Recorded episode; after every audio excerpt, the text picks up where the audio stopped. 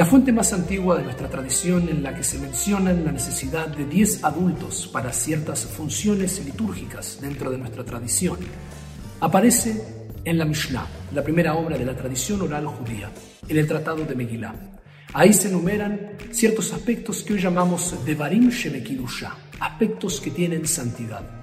Y con el paso del tiempo, ciertos poskim, ciertos legisladores alágicos medievales y premodernos, posteriores a la Mishnah, decidieron que la mujer no sea contada dentro de esos momentos de Kedusha. Encontramos ahí al Barjú, por ejemplo, al Kadish o la repetición de la Amidad. Sin embargo, y curiosamente, dicha decisión no es mencionada ni una sola vez en la obra más autorizada en estándar clásico y más respetada de la tradición alágica judía, que es ni más ni menos que el Talmud de Babilonia. Si hubiese sido necesario, con el grado de detalle que tenía nuestra tradición, alguna voz del Talmud hubiese dicho, la mujer no cuenta para el minyan. Sin embargo, esto nunca aparece por escrito en el Talmud.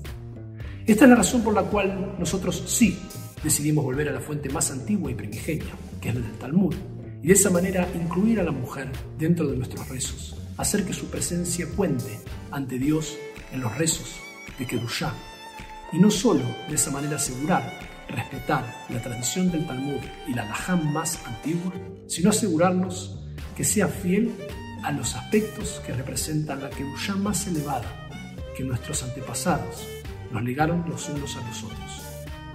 Esta es la razón por la cual nosotros sí contamos, sí incluimos a nuestras mujeres en el Minyan.